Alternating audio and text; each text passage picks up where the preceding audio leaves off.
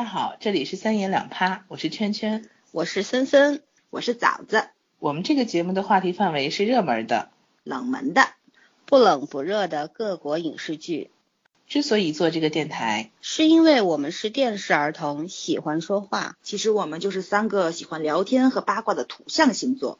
我们会针对一些优秀的电影、电视剧展开话题，并且会有延展性的内容。至于延展到何种程度，我们的原则是看心情、看效果、看造化。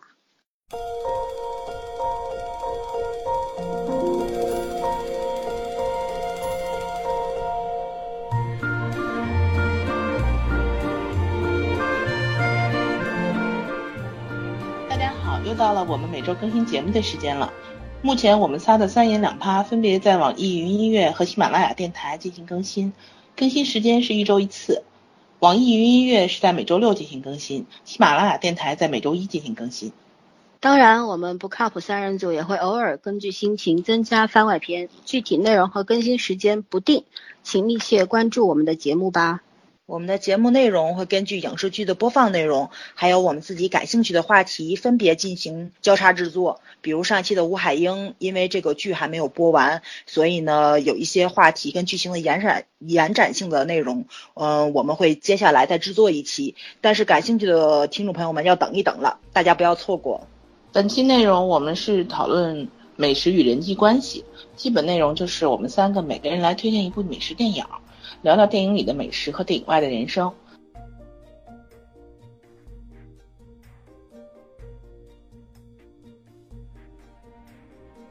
那这一次我先来，我觉得这一期是要推荐一部两千零九年拍的美国影片《朱莉和茱莉亚》。这个影片的导演有必要介绍一下，叫诺拉·埃弗隆。呃，我觉得跟我同龄的人应该很多人都知都知道他，就是不知道这个人也会知道他的作品。很有名的《西雅图夜未眠》和《电子情书》，而且一九九零年的和九四年还得过奥斯卡最佳剧本的原创剧本提名。嗯，我相信那两部电影对很多人来说都是永恒的经典吧。所以我看的时候，我看剧，我看电影的时候，我完全没有意识到这一件事情。但是后来的，就是看完之后再去找资料的时候，我觉得，嗯。还是很有这个电影导演的风格的。另外，我需要隆重推荐一下本片的两位女主，一个是好莱坞非常有名的梅丽尔·斯特里普，嗯，这个就不用介绍了吧，她演的电影实在太多了，然后本人也非常非常优秀。嗯，我个人是比较喜欢她的那个铁娘子，因为她演撒切尔夫人的时候，我很少觉得能把一个政客塑造的，嗯，很很很有人性的感觉。我不知道你们看他的片子是最就是印象最深刻的是谁？然后另外一个女主是艾米亚呃呃艾米亚当斯。当时我看她很很眼熟，但是没有想起来她演过什么。后来我发现她原来是演那个《超人钢铁之躯》里面的 Louis Lane。我说呢，我我对她，我说我对这个女孩的眼睛特别有印象，但是为什么没想起来她是谁呢？嗯，好，这个大概就是演员和导演的一些情况。我现在需要介绍一下剧情的主线吧。剧情的主线是，其实是一个主要的，就是一个美国的，美国的美国人民叫他美国厨神吧。这个东西反正对我们中国人来说，呃，好像国外都不都不算厨神。他叫 Julia Child，是就是非常有名的一个美国人，因为他很擅长制作顶尖的法国料理。因为在西方的话，法国料理应该算是呃一种精神象征吧。在饮食界，然后包括呃我们这边香港很著名的那个美食家蔡澜就称他俩就是因其姓氏称其为猪儿童，这个我我倒是没有没有很仔细的去研究过，我只是觉得还挺好玩的，拿来当一下背景资料。嗯，因为朱莉和朱莉亚这个片子是我在选片子的时候，当时我的原来的原则是选一个。中国的和一个法国的，因为我觉得这是东西方饮食的一个代表，也会有一些冲突。但是我看完这个片子之后，我才意识到这个片子的主题虽然是法国菜，但是它是美国人拍的，然后美国人拍的还是蛮就是蛮蛮好莱坞的主流色彩的，是励志的、积极向上的，然后有一点点女权主义色彩的，最后结局一定要皆大欢喜的，基本上他所有的都符合了，没有欧洲人的那种小矫情和一些比较深入骨髓的艺术类的感觉。我不知道森森和枣你们两个应该也看了，会不会跟我有什么不一样的感觉？那呃，我说两句吧。嗯我觉得，首先这个电影我是从来不知道的，是你们俩推荐布置了功课之后我去恶补的。然后呢，就是也是蛮顺利的看完了嘛。就是说，当然首先因为梅姨的那个魅力非常大，然后呢，因为我本人很爱呃烹饪这一样，然后喜欢烘焙啊等等，所以说呢，对对这东西是很感兴趣的。那其实怎么说呢？这个电影就像圈圈说的，就是一个非常美式化的美国人的这种特别正能量的那种啊、但是呢，它是分在两个等于是不同的年代背景下面，呃，两条不同的线。然后具体的内容，我觉得还是要让圈圈来介绍。那么我就说我对这部电影的呃小感受，先说一部分，就是我觉得呃这部电影它比较确实是有亲女权的那种倾向，因为中间也讲到了很多啊、关于就是说和家庭相处和朋友相处的很多的 啊那个关键的东西。每个人都有自己的困境啊，然后嗯，怎么样才能够说呃大家能够水乳交融的啊相敬如宾的，然后和朋友保持一个可以说呃直言不讳，也要适当保持距离的一个关系。然后当然中间还有那种呃老外特有的那种，就是假使你破坏了我的权利，我应该怎么样来告诉你的这种，嗯，我觉得我们东方人欠缺的这种怎么说方式吧，对，嗯呃，直接的东西，所以说我还蛮喜欢的。那后面展展开吧，我要一下说完了，后面咱就没得谈了。嗯，早早上来几句吧。呃，我比较感慨的就是梅姨的演技，因为咱们，嗯、怎么说呢？就经过她的采访啊，见过她真人，她就是模仿下来，就是已经完全变成茱莉亚了，像她的那口音，包括形态举止，因为就是电影里面不演过一点，就是有一个好像喜剧搞笑的一个一档节目，里面是一位男人在模仿这个茱莉亚，在做这个厨艺表演。所以呢，就是你就能看到他很多形态其实跟梅姨是完全重叠上的，就是两个人分别在演这个茱莉亚，但是这个茱莉亚这个特性他抓得很好，我觉得这个是让我特别特别崇拜的一点，就是梅姨的片子肯定是有保证，对吧？嗯，很同意，因为这个片子梅姨其实是个重点人物和主线人物。她本身片子是写了两条线索，是四九年的 Julia 和两千零二年的 Julie，所以两千零二年的 Julie 是以四九年的 Julia 为她的人生的一个女性的成功形象，然后很多故事也是围绕着呃，就是 Julia，就是也就是写这个掌握烹饪法国菜技术的这个作者来展开的。然后前者是后者的精神支柱，当然前者本身活得非常的健康阳光，然后属于呃在一个很保守、很封闭的年代，然后活出了一种很自我的精神。我觉得这个是美国电影里面、好莱坞电影里面非常倡导的自由精神。嗯、具体的展开到后面再展开吧，因为我们今天要谈的电影比较多。呃，这个朱莉和朱莉亚只是第一部分，然后让森森来介绍一下他要谈的电影，然后我们把所有电影介绍完之后，我们再具体讨论这些电影带给我们的感受吧。啊，这么快就把球交到我手上了。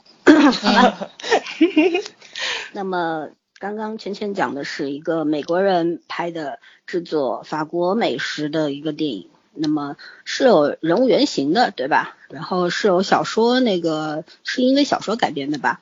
然后呢，我要，两个小两部两部小说，到时候我后面再讲。啊，那么我要说的呢，就是非常代表中这个中国影视文化的一部电影了，就是李安导演的《饮食男女》啊、这个电影我想应该是家喻户晓吧，呃，反正我是看过好多遍，尤其是前面那五分钟狼熊老爷子做菜那个，我就不知道看过多少遍，就一直在感叹，要是我亲爹也这么厉害的话，我就不会长这么矮了。当然，我也我也有一米六十多啊。然后那，呃，就是我没有圈圈功课做的这么仔细，那我只知道这个我喜欢的几个演员在里边，然后导演是李安。李安导演的话就不用多说了吧，就是非常有才华的一个华人导演，作品也是好作品不计其数啊。那我就具体讲一讲，就是说《饮食男女》这部电影，就是说它呃到底是在说什么吧？也许有一些听众没有看过，也不排除。那么我就大概的讲一下，就是说这部电影呢，电影中有几个主要人物，一个是啊爸爸，就是。朗雄先生演的爸爸，然后呢，下面有啊三个女儿，那三个女儿呢都是在父亲的这个过度关怀，因为他们住在一同一个屋檐下，然后妈妈很早就去世了，然后呢，爸爸每天啊不是每天每周都规定说三个人不管多忙都要回家来吃晚餐，那么这个是雷打不动的规定，那么他们都觉得这个家庭当中给他们的那种感受是非常压抑的，呃每个人都想逃走。那我觉得这个就是人的一种天性吧，就像我们不断的一辈子不知道有多少回想逃离我们的原生家庭，但是呢，其实谁都逃不掉，因为我们的魂在那个里面，对不对？就算你跑到啊国外啊天涯海角啊，那像我们的根在中国的话，呃一辈子总总会回来很多次这样子。那么 从一个家庭来说的话。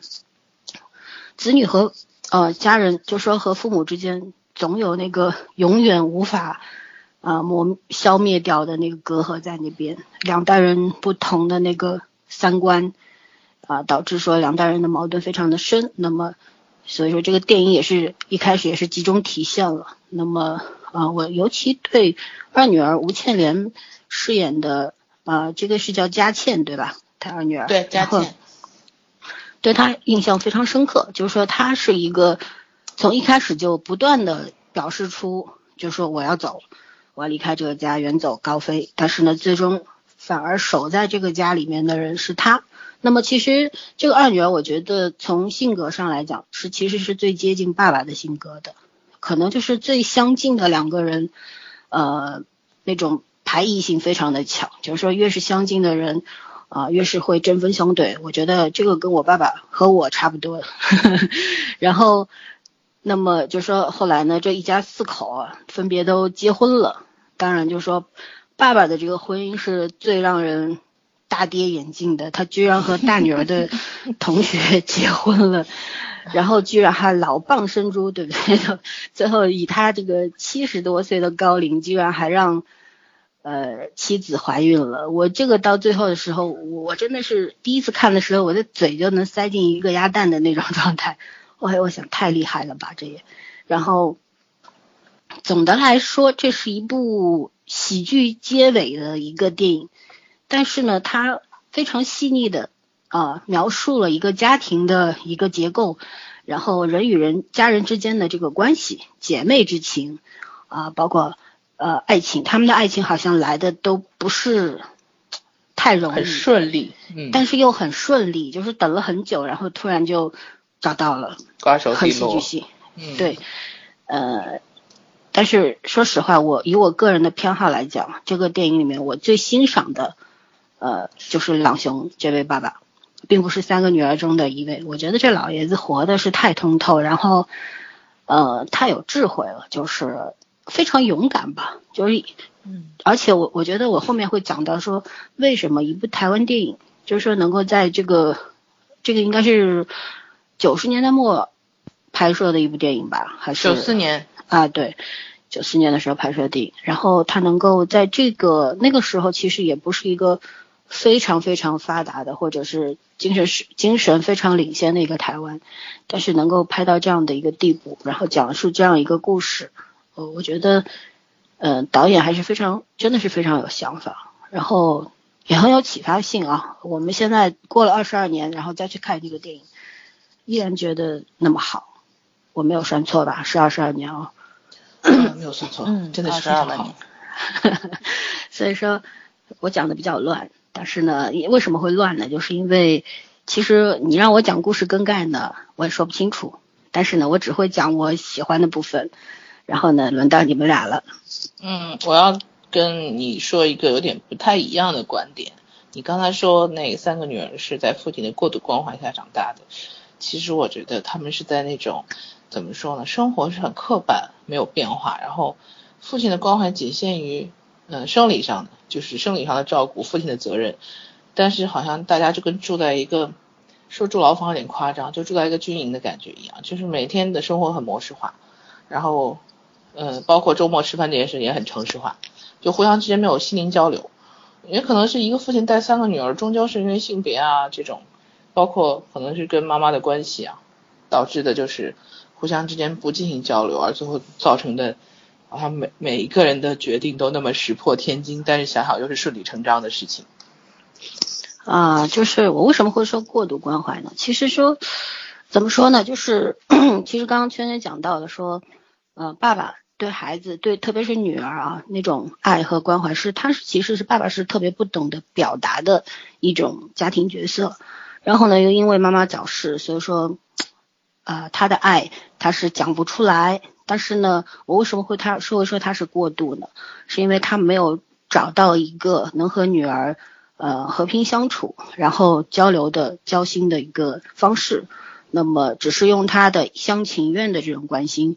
啊，去照顾孩子们，那比较传统。对这样的一个过渡，就是其实可以加上双引号，也并不是说他是溺爱或者怎么样，而是我觉得这个很传，就像中国的爸爸其实很多哎，尤其是就是说我们上一辈人，我们的爸爸妈妈其实常用的方式，他们认为好的方式就是这个样子，就是给我们他们认为最好的，但是那个最好的东西未必是我们需要的。然而，就是很多接收不到的。对，因为大家这个成长的环境和时代背景完全不一样，他们的那个社会经验，他也许是好的，也许有一天我们都会懂。但是呢，可能在我们小的时候领会不到，但有一天我们也许领会到的时候，我们也已经是为人父母了吧？嗯，这个我同意。就是很多时候那种。你你父母的感情也好，父母的经验智慧，包括他的观点都好，需要你在一定经历之后，在某一个特定环境下，你可能突然就懂了，但是也有可能一辈子都不懂，这个跟每个人的成长都不一样。嗯，我看人的造化。早上上街，早上他在干嘛？前两天我疯了一样在思考你们两个，我在思考你们两个人的。他在思考哪道菜最好吃？因为我从头到尾我都觉着。爸爸是一个就是披着传统外衣，但是又一个思想很开放的人，不然的话他不可能允许三个女儿能做出来怎么说呢？就是这么嗯，在从传统家庭来说会比较叛逆的事情，比如说三女儿未婚先孕，然后爸爸就立马接受了，摩托车一接就走了，结婚了啊，不对，那那是大姐啊，大姐也是。家里都没有打了，对，大姐结婚，直接那个就就就跟着男朋友就走掉了，对，跟男朋友走掉了，然后都是当天嘛，就一宣布完立马就走。大姐也是，就是登记都没有跟家里打招呼，回来说我结完婚了，然后收拾东西也走了。我我觉得他爸爸的这个接受度就能看出来，他内心并不是说这么的传统，他还是有他自己的一个怎么说，他自己的一个想法在里面。他对女儿的爱就是那种，我觉得是散养式，是放养式的，简单明快型的。对对对对对对对，有点西方人的感觉。所以我觉得他这个很厉害，就是能拍出来那种。就是挺淡的西方感的那种中国式幽默，而且李安也没有过度的去讲求这个父女关系什么的，他就是想讲，他就是表表现出来了。呃，中国式原生家庭就是这个样子的。但是呢，三就是呃，对他跟三个女儿的感情又都不太一样。对，我要用一个比较中国式的词语表达，这个就是留白。李安所有的所有的内容，包括镜头，包括节奏。这个等到详细展开的时候我再讲吧。我觉得他这个留白真是留的太赞了，不管是剧情里面的，还是配乐上的，还是镜头里面的，我觉得他基本上可以达到一个大师的境界了，就是已经出世了的感觉了。他本来就是大师啊，他那会儿他那会儿还是在一个成长阶段。但是但是在那个阶段的时候，他已经是一个大师的水准了，起但是这个大师的这眼光。这部片子在北美票房很高啊，我觉得奠定了他这个西方地位，七百二十九万的北美票房。其实我觉得这个片子之嗯所以能点，为什么这个片子和《喜宴》嘛？但是其实当时《喜宴》是中西方的一个交融，反而《喜宴》不太被容易接受。呃，我觉得主要还是这个片子表达了很多东东方饮食的东西，因为老外对东方的别的东西不好说，但对东方影视是崇拜的五体投地，这是真的。所以，就单从这个片子的这个美学效果上来讲，真的都是完美的。其实这个片子最不完美的是台词，就是它时高时低的台词的水准，然后让我有点 我有点出戏入戏的感觉。但是因为李安自己一个镜头的对对整个镜头和故事的描述，让我整个哦怎么说呢？如果那个台词硬性的要减减分的话，也只能减十分。就是这个片子我会打到九十分。呃，我我往回拉一下啊，其实刚刚早上说的那个，呃，爸爸对那个三个女儿的那个，包括大女儿和小女儿，这个一个是未婚先孕，一个是不告诉家长就结婚。我觉得，呃，除了那种他比较啊、像西方人的那种散养性，然后对女儿的那种比较尊重之外，我觉得还有一点是那种东方家长对孩子的那种被迫接受和怎么说呢？这个因为有一不会表对达。有一些我接触过的一些案例吧，就是这样，就是说很多都是，嗯，孩子其实在外面闯了很多的祸，那那个每个人都有叛逆期嘛，有些人叛逆期特别长，到二十多岁，然后也是可能挺着个大肚子就回去了。那你说父母这个时候是打还是骂呢，还是怎么样呢？真正真正会真的是上手啊什么的，这种父母也是比较极致的。那这就让我想起了那个《吴海英》里边儿，就是上上一期圈圈讲到，因为好题了啊他姐姐说的那句“犯错的人是不应该被责备的，因为他已经错了”嗯所以说这个我觉得也有，因为我们我有时候做一些调研的时候，也是很多父母他其实内心非常的无奈，但是我们的东方式的父母会怎么说呢？就说已经这样了，怎么办呢？只能帮他支持他。我觉得也有这样的，我觉得就是作为这个电影里边的爸爸来说，可能有这方面的原因。我觉得这个是我们东方人，嗯，特别好的一个美德，就是可能在前期反对的特别激烈，管束的特别严厉，但是真正发出事儿的时候，父母永远是我们最坚实的后盾，他不跟你讲很多道理，对，就是他不跟你讲道理，这时候也没空来整你了，就是一心想着就是，哎呦，我得赶紧把你弄弄好，对吧？你已经这样了，我得让你以后的生活更好，然后我就支持你吧。我在想一件事儿，就刚刚你说的过程中，我想到是不是咱们都想太多了？爸爸只是很有心机而已，因为他后面要结婚，反正女儿闯祸了吧，我闯祸你们就不会说我了。我我其实觉得我的想法跟你们俩真的不一样，我是觉得他爸没反应过来，啊都都有原因吧所以说就就已经结束这件事情了。就这种这个很搞笑，构成了中式幽对默吗？对对对，所以说，这个好的作品就是你无论用哪个角度去解读的话，你看就这哎一点点镜头，嗯对，怎么说嗯你能说通，这个就是一个伟大作品的价值吧？我觉得，对，嗯，导演只是然后展现，然后理解是个人去理解。对啊，这个那句俗话咱就不说了，说的都烂掉。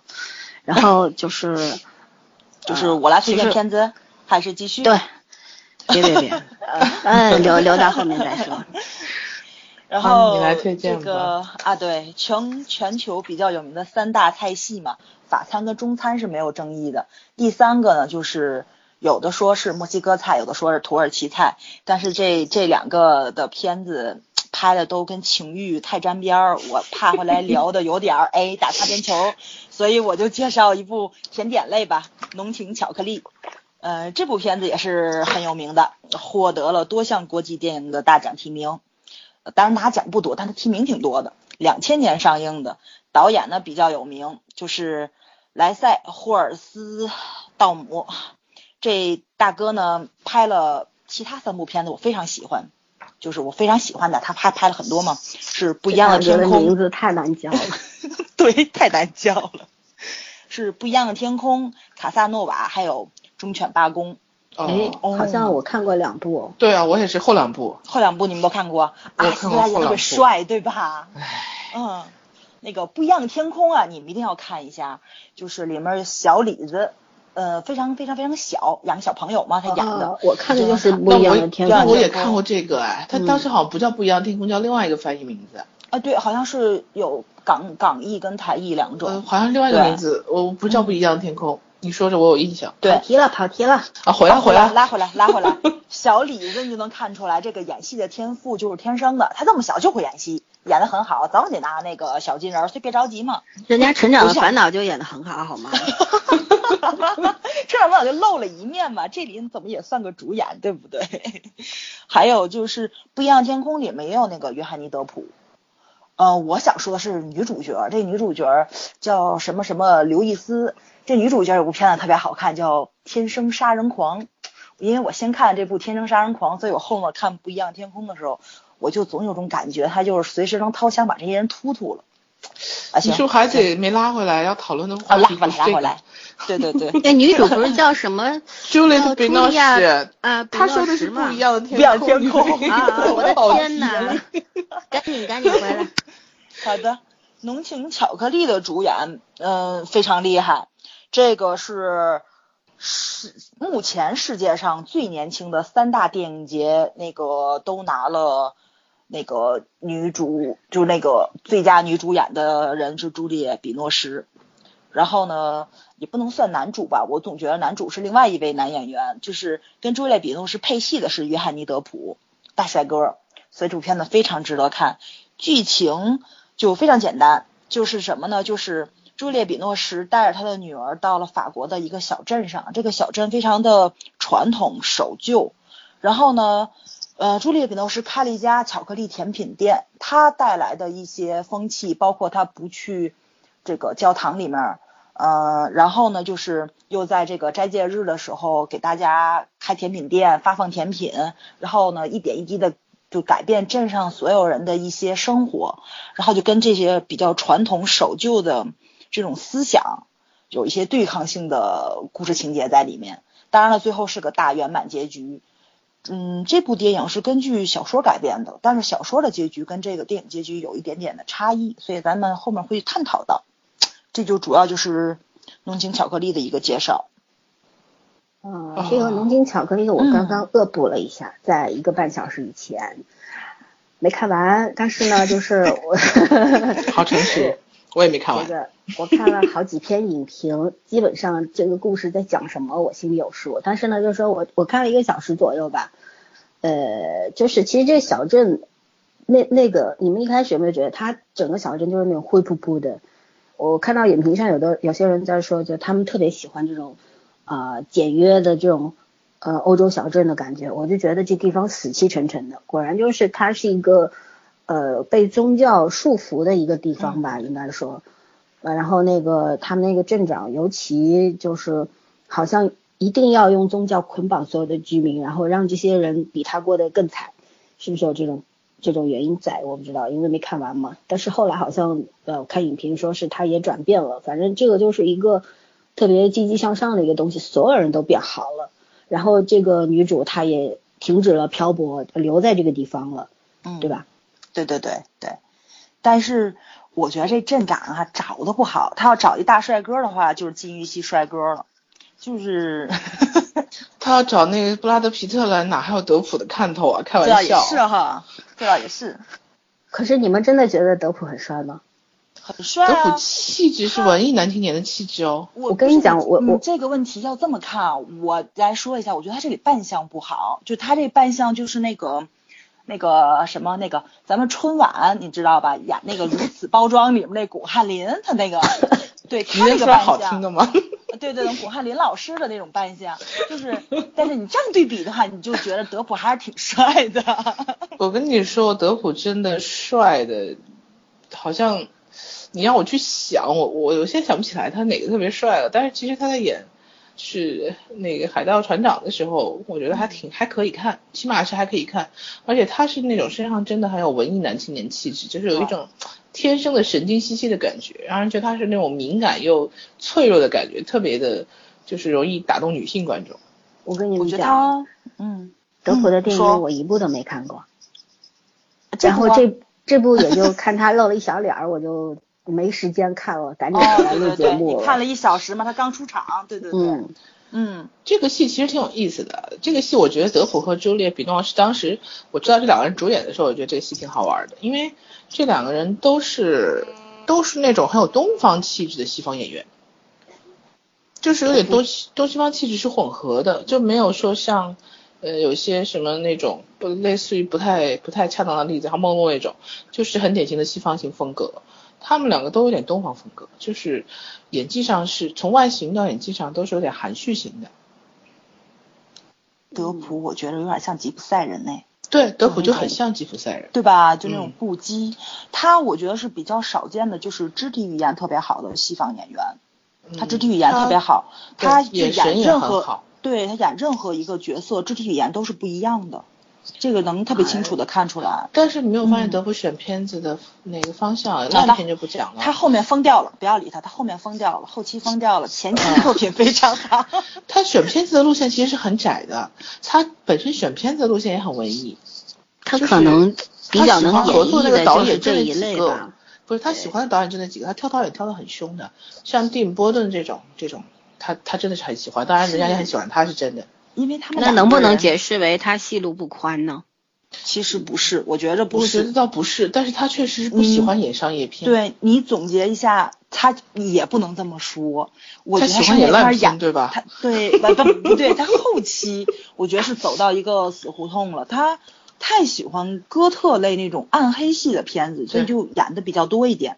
但是他早期的风格还是比较多变的。我最喜欢的是他演《墨西哥往事》，我觉得他的扮相、包括演技、包括人物性格、包括剧本都融合的非常好。就是那我我觉得那是他的巅峰。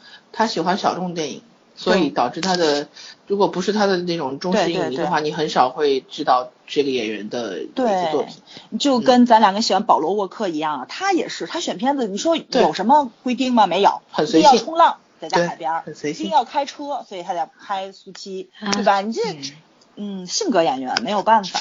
我给你们讲个小笑话啊！前两天我有个朋友说，就是说那德普不是出了个呃那个负面新闻嘛，然后嗯他就是说他们在那个我们有一个那个微博群，他们在里边说德普德普，嗯，我想德普谁呀、我就我就因为我是一个不关心任何娱乐八卦的一个正经人，你知道吧？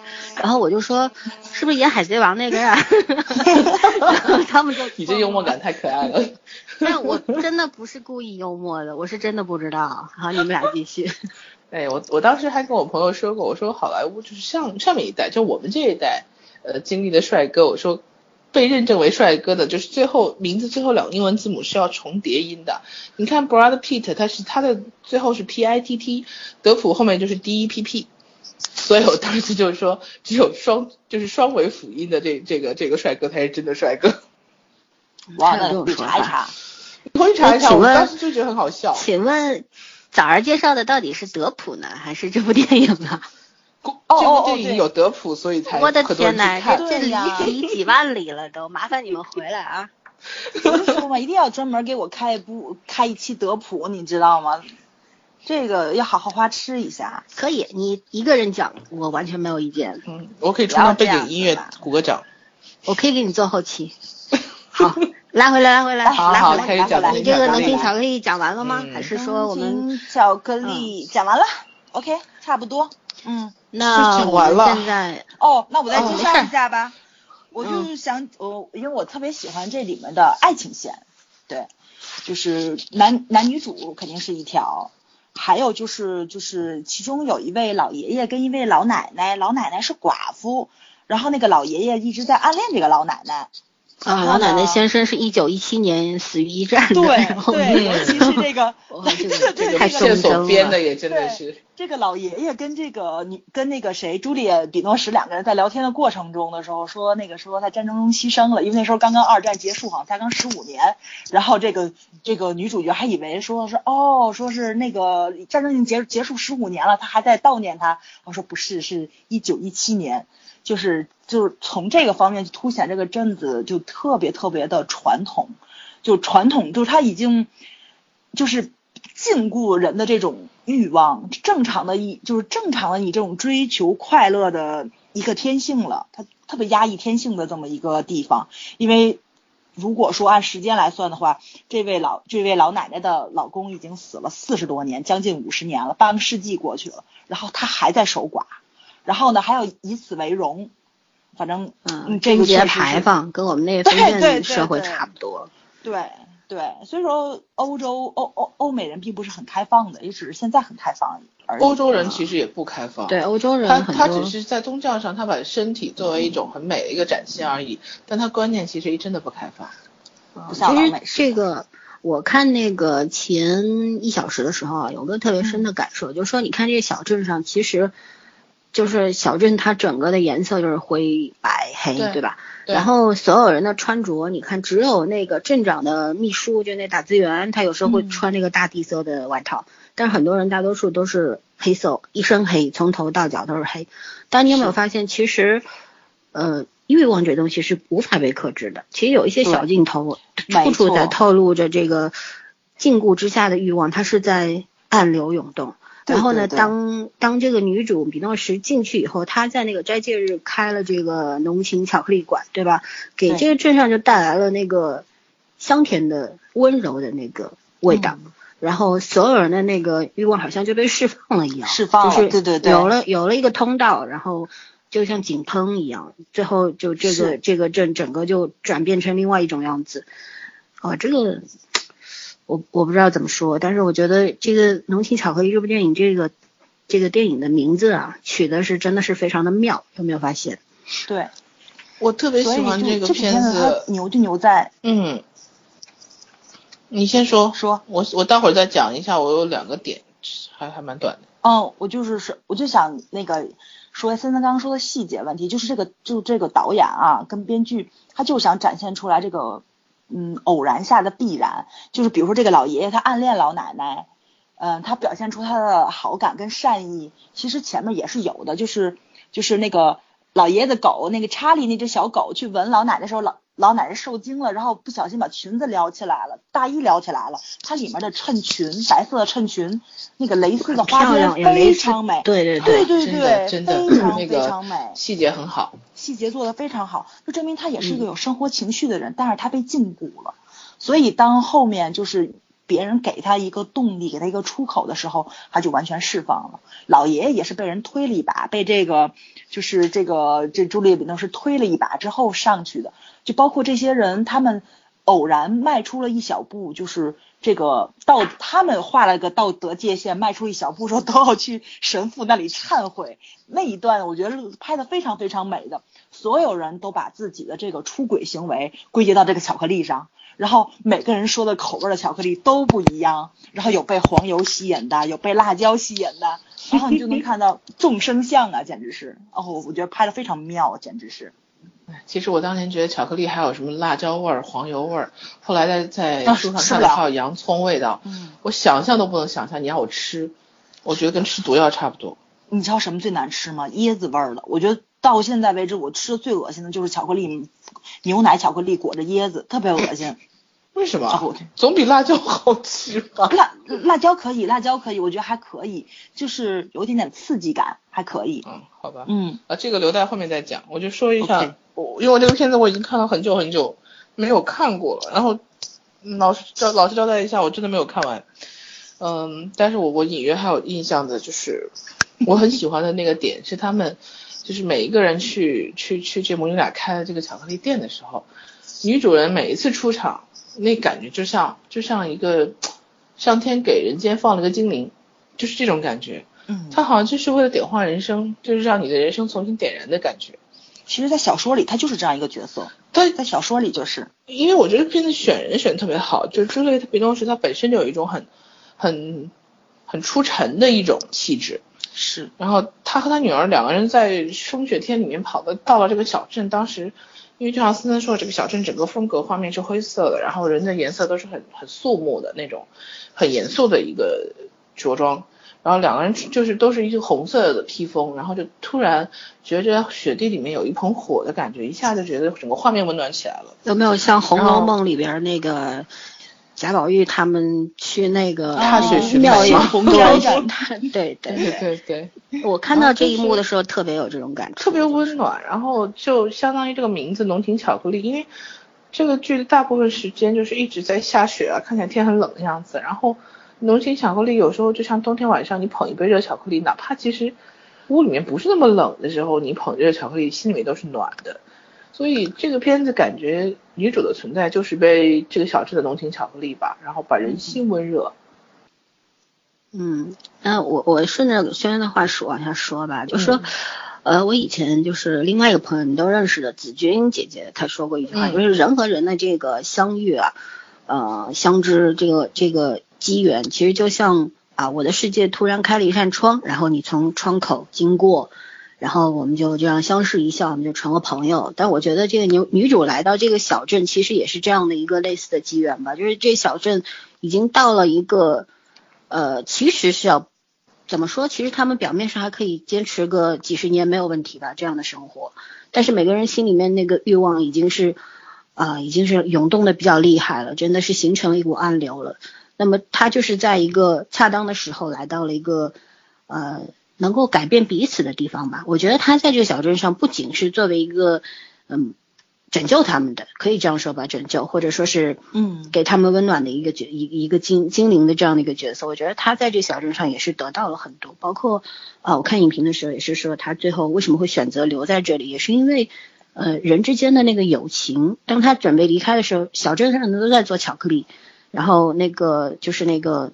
一直偷东西的那个妇女，那个可怜的女孩子，乔瑟芬，对，嗯、嗯她一直是她也在做巧克力或者怎么样，就是说跟她跟她讲，呃，要不要留下来？我觉得这个就是人和人之间的互有所得吧，就是你到了这个地方，你一定不会只留下什么，你一定很能够带走什么的。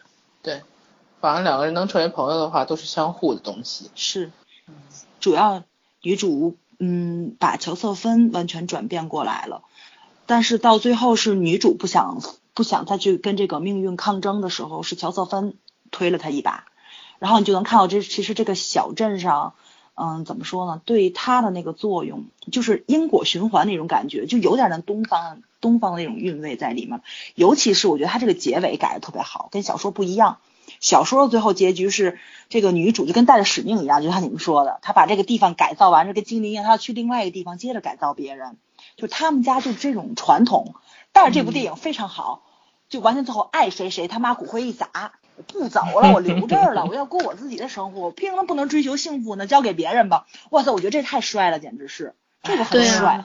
凭什么只有我有这种使命感？对，对对？没错，对对对，他是一个人，他不是一个神。特别帅，嗯，对，是的，就是人人千万只要做人就好了，千万别把自己当天使啊、当神仙啊这种。中国老祖宗一直都讲只羡鸳鸯不羡仙嘛。所以这个中 中国人要求的是伟大，每个人都要有奉献精神，要伟大。但是我觉得这东西真的是反人类伟大好像不是我们以前人的圣人的情操吧？圣人的情操是是自私吗？圣人好像，我觉得这个伟大应该是这后来发展出来的。我觉得早早几年、早些年我们我们还是很尊重人性本能的东西吧。这个这个不能你非要再提了啊。你你干嘛 非要说的这么仔细呢？其实我只是暗喻一下就好了。对对对，拉回来拉回来，特别伟大一会儿一会儿让那个修一下啊，你就大家听到杂音都是哔哔。不好意思，咱们没有这个技术我啊。那也是逼了一下。不行，然后回来得下下特效怎么样？。我们继续回到朱莉茱莉亚。OK，没问题。正好是要拉回来，刚才那个早说的就是《流行巧克力》里面有情，我我我我我感动一下朱莉和茱莉亚中间就是呃四九年的那个茱莉亚，就是这个片子就名正言顺的女主人公梅姨演的这个角色。茱莉亚她有一个朋友笔友叫 Avis，好像他们两个之前就是一直在通信，就是互相把自己的生活告诉对方，主要是梅姨演这个茱莉亚把自己的生活和自己先生的这个呃生活的内容告诉他这个朋友，因为他当时在法国，他朋友在美国。嗯，他们两个就是笔友，真的就是笔友。然后，但是他又说两个人的灵魂是很接近的感觉，很有偶然的机会认识的。后来两个人就在就是 Julia 想出一本关于法国菜的烹饪书，然后他就回美国了。回美国之后，他要出，正好是因为她老公当时是调回美国去，到回华盛顿去工作，然后就回到美国，回到美国正好，嗯，他这本书他寄给了他的网笔友那艾维斯看，然后他的笔友就觉得这本书很好，就想介绍他来出版，然后茱莉亚就和他书的合著者另外一个女士两个人去美国，然后在就是在那个火车站等着他这个笔友，然后嗯。正他正在跟他这个伙伴，就是他那个出书的合作伙伴，两个人就在说他怎么认识这个笔友的过程里面，然后他那个笔友就出现了，那个艾维斯。呃，其实这个场景来讲，就是茱莉亚是一个呃性格很蛮大条，然后一个很阳光很热情的一个人。然后哦，我是茱莉亚，然后那个艾维斯，然后两个人就张手拥抱。嗯，我其实是我其实突然那天我看这个片子的时候，我想起来了。我和我好朋友是就是第一次见面就有点像这种感觉，嗯，我那是我第一次我去我因为我要下下飞机去酒店，然后我我们之前认识了好几年，认识了大概大概就在网上认识了三年，是你亲友吗？见过面，对我们俩没有见过面的时候，嗯因为最开始在英国嘛，没有见过面，然后就是那种感觉特别熟悉，你知道我那时候特别伟大做了一件什么事情吗？因为那是哪一年啊？零呃零几年我忘记了。就互联网不是很发达，那时候 BBS 都还是很先进的。对对对，扫描仪不像现在每个人都配的有。然后当时他就他就是是是是想回国，他说他要找一个美容院，就好一点美容院。他说他整个人在国外就很不适应嘛。后来我说那我帮你找，我就翻国内的杂志，翻那种美妆杂志，就翻出来那篇杂志，你知道那种涂满彩页纸的那种杂志，两面啊全部都是排版的字，然后我就。一一个下午时间扫什么描？我手打的。你是一个字一个字敲的？我一个字一个字给他从那个，就是给他，因为我当时还敲到 BBS 上，我们俩当时还没有 QQ，什么都没有，就在 BBS 上聊天。哇！我就是从杂志上全部全部打了快三个小时，好吗？然后全部这样这样打下来给他的，就打在那个 BBS。我现在不知道还能不能找到那个帖子，当时我是因为做了个主题帖出去的，但是我那个是打给他的其实。然后我当时也觉得。就是很久没有为一个相当于陌生人干这种事情，然后后来我我当时下飞机以后，因为他在他在在在在跟跟森森在一个城市，然后我那时候下飞机去去酒店，他他到的早，然后我当时下车之后站在那个酒店玻璃门外面，我因为我那时候知道他长什么样子了嘛，但是没有见过面，我站在酒店玻璃门外面，我看他那种感觉和他在和他在那个。论坛上给我的感觉非常的不一样，但是不一样，但是你又觉得那个感觉是没有隔阂的，就他其实他是那种看上去外面很蛮冷的人，这两年是变了，前两年真的是外表看起来很冰冷的一个人，你不太敢靠近他的那种风格。他那是太美了，不是不是不是美，他是那种拒人一千里距离拒人一千里之外的严肃，就是他如果他如果就是没有打算跟你。有什么交流之外，就是他坐在那里的话，你就是感觉到周围是气场，真的是拒人千里之外的冰冷。但是你又没有觉得跟他很陌生。然后我们俩第一下还真的是拥抱了一下。在那个之前，我好像也不太喜欢跟人拥抱，我觉得好奇怪啊。就是哎呀，我觉得这个东西其实是很难讲。我，你看我跟谁啊？没事，咱还没见了，咱见面我就预演一下。你是喜欢拥抱就拥抱，你不喜欢拥抱就离你远点。你要不扑倒我的话，我就可以接受。没有，咱们俩去扑森森就好了。我在想象你们俩见面互相扑的那个样子。我们俩一定会扑你一下的。哎反正你接不接受都要扑一下。我早已经扑过了。对啊，我们已经扑过了。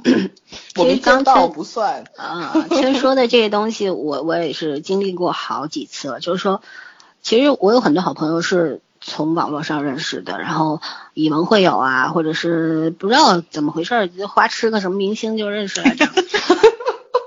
对吧？然后对对对对对对，然后就是大家聊个一两年，然后说突然有一个机缘，大家可以碰一下面，然后就见到了，见到了完全是没有陌生感的，就坐在一起。你知道我是一个什么样的人？就是那种可能我跟你们坐一块儿，我会拿着手机在那个 QQ 上跟你们聊天儿，但是当面不说话那种。刀了，谁说你不说话？你在玩手机都以为你在玩，然后我们再聊聊聊，突然间你的刀子就伸过来了，太可怕了。那是因为我会一心三用嘛，我是聪明人。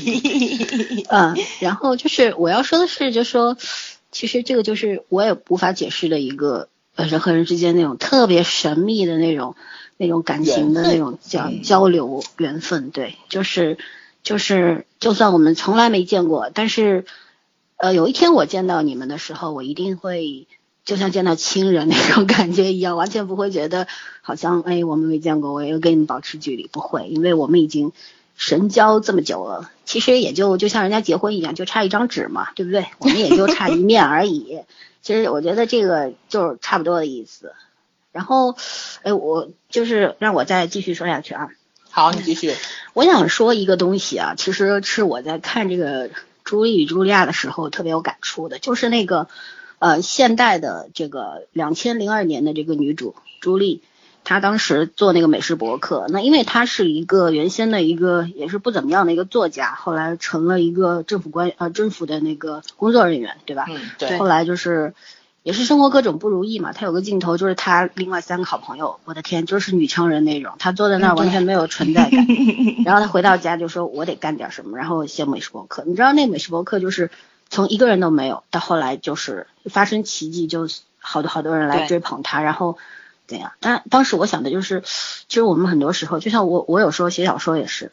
我刚刚开始，我从来不知道，没有什么自信。我觉得我写东西也许别人不会看吧，但是我就是要写，对吧？写的是我自己的内心的东西，我的世界。然后真的当有人来点击你的呃博客小说来给你回馈的时候，就觉得那种惊喜啊。然后又想到说我们三个做这个电台，其实我们属于心大到漏风的那种，什么也没有，对不对？说干就干了吧。我哦，觉得第一期太这人生就是可怕了。对，就是要有这种豁出去的这种劲儿，多快乐呀！就突然有一个目标了，三个人可以同样做一件事。我还是要说我那好朋友，呃，老二，我们我们那个排行老二的那个家伙讲的一句话，就是说他听我们第一期节目说，内人五分吧，他是个摩羯座，没办法啊。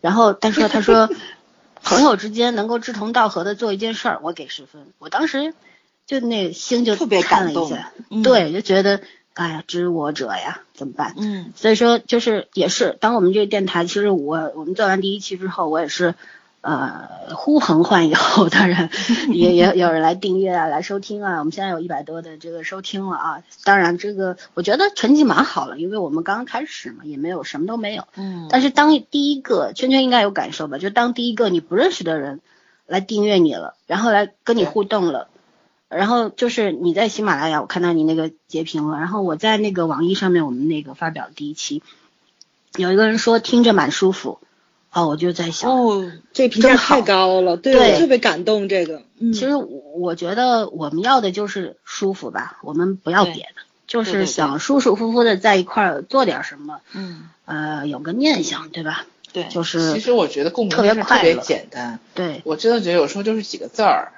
我嗯我我我以后再也不在淘宝上随便给人家不留评价了，我觉得留两个字儿都不一样。啊，这是功德，功德，我我觉得是，哪怕就是说很好。嗯我跟你讲，我我有时候会一气儿在在京东或者淘宝上买几十样东西，因为我我会做面包啊、蛋糕什么的，但买东西零零碎碎特别多。其实我以前特别烦，说我要去留个言，呃，或者是我就点完五个星，然后就结束了。但是后来我想想不对啊，人家要的可能第一店主，如果我给他说一句好，嗯，确实是很好，人家会感动吧，有有勇气、有信心吧。嗯然后其他人会有一个参考，对不对？至少就是我将心比心，就是其实很多东西都是相通的。我们做节目也好，人家作者写字也好，我有很多朋友是写字为生的，就是他们要的那种互动，我太明白了。就是所以说我只要有空，他们写的东西有时候说实话啊，以我的这个眼光我瞧不上，但是我一定会去看，看了以后，然后我要提意见，我管你听不听，反正我说了。就是一定要有这样的，我觉得这个这个是人最需要的东西吧，作为一个创作者最需要的那种反馈。好，说完，继续。我能不能我能不能拍你一下？你想起来一件什么事情没有？啥？今天周五了，你更文了吗？哦，对，两个星期了好吗？啊，哎，我现在很忙哎，哦，好吧，对吧？但是我这件事情真的不在这是，讲电影，讲电影。好，继续下一个话题。那个朱莉跟朱莉啊，我有一个就有我有一个问题想提出来，嗯。就是呃，朱莉亚的那条线，就是四九年的那那趟线，嗯。你们觉着它是以纪实的手法去拍的，还是完全就是朱莉想象出来的？我觉得它太完美了，不太像是就以我个人意见来说，我觉得可能就是印证上朱莉想象中的这，因为他是不是从这这本小说改编的嘛？就是朱莉后面去写的这本小说。我我跟你说下它背景啊，在这个小说因为本身就叫朱莉和朱莉亚，然后朱莉和朱莉亚这部小说又是根据朱莉鲍威尔的《美味关系》、朱莉和朱莉亚以及朱莉亚查尔德的《我的法兰西岁月》两本书改编成的。也就是说，它这个小说本身就有一部分是写实的。嗯，然后再改成剧本的话，可能我觉得应该还是以以原著为一个基准线吧。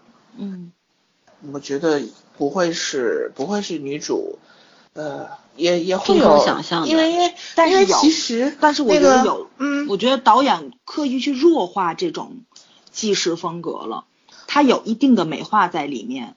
就是，但是一定会有的，因为女主其实是只是读了那本掌握烹饪法国菜的技术，她所有对于茱莉亚的印象都是来自于那个菜谱。其实你们有没有想过啊？一另一个问题可以，就是另一个答案可以解答这个问题，就是说，其实茱莉亚的那条生活线是给观众看的，就是。是向在向观众解释，对对，茱莉亚的生活是这个样子。然后女主她的想象肯定是没有这么完整，但是她能够从书里面知道，就是茱莉亚和她的先生两个人是多么的恩爱，然后这他们两个之间那种感情就是情比金坚，互相支持鼓励的那种，特别好，就是真的是尘世间的知己吧，不仅仅是夫妻了啊。就是我觉得。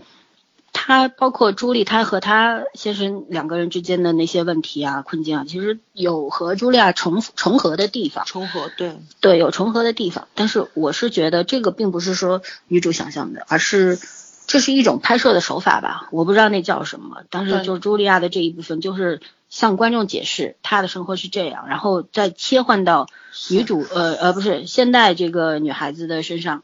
然后来展现她现在的生活，其实都是向观众在解释这两个不同人的中间，他们所有的联系就是那一本书而已。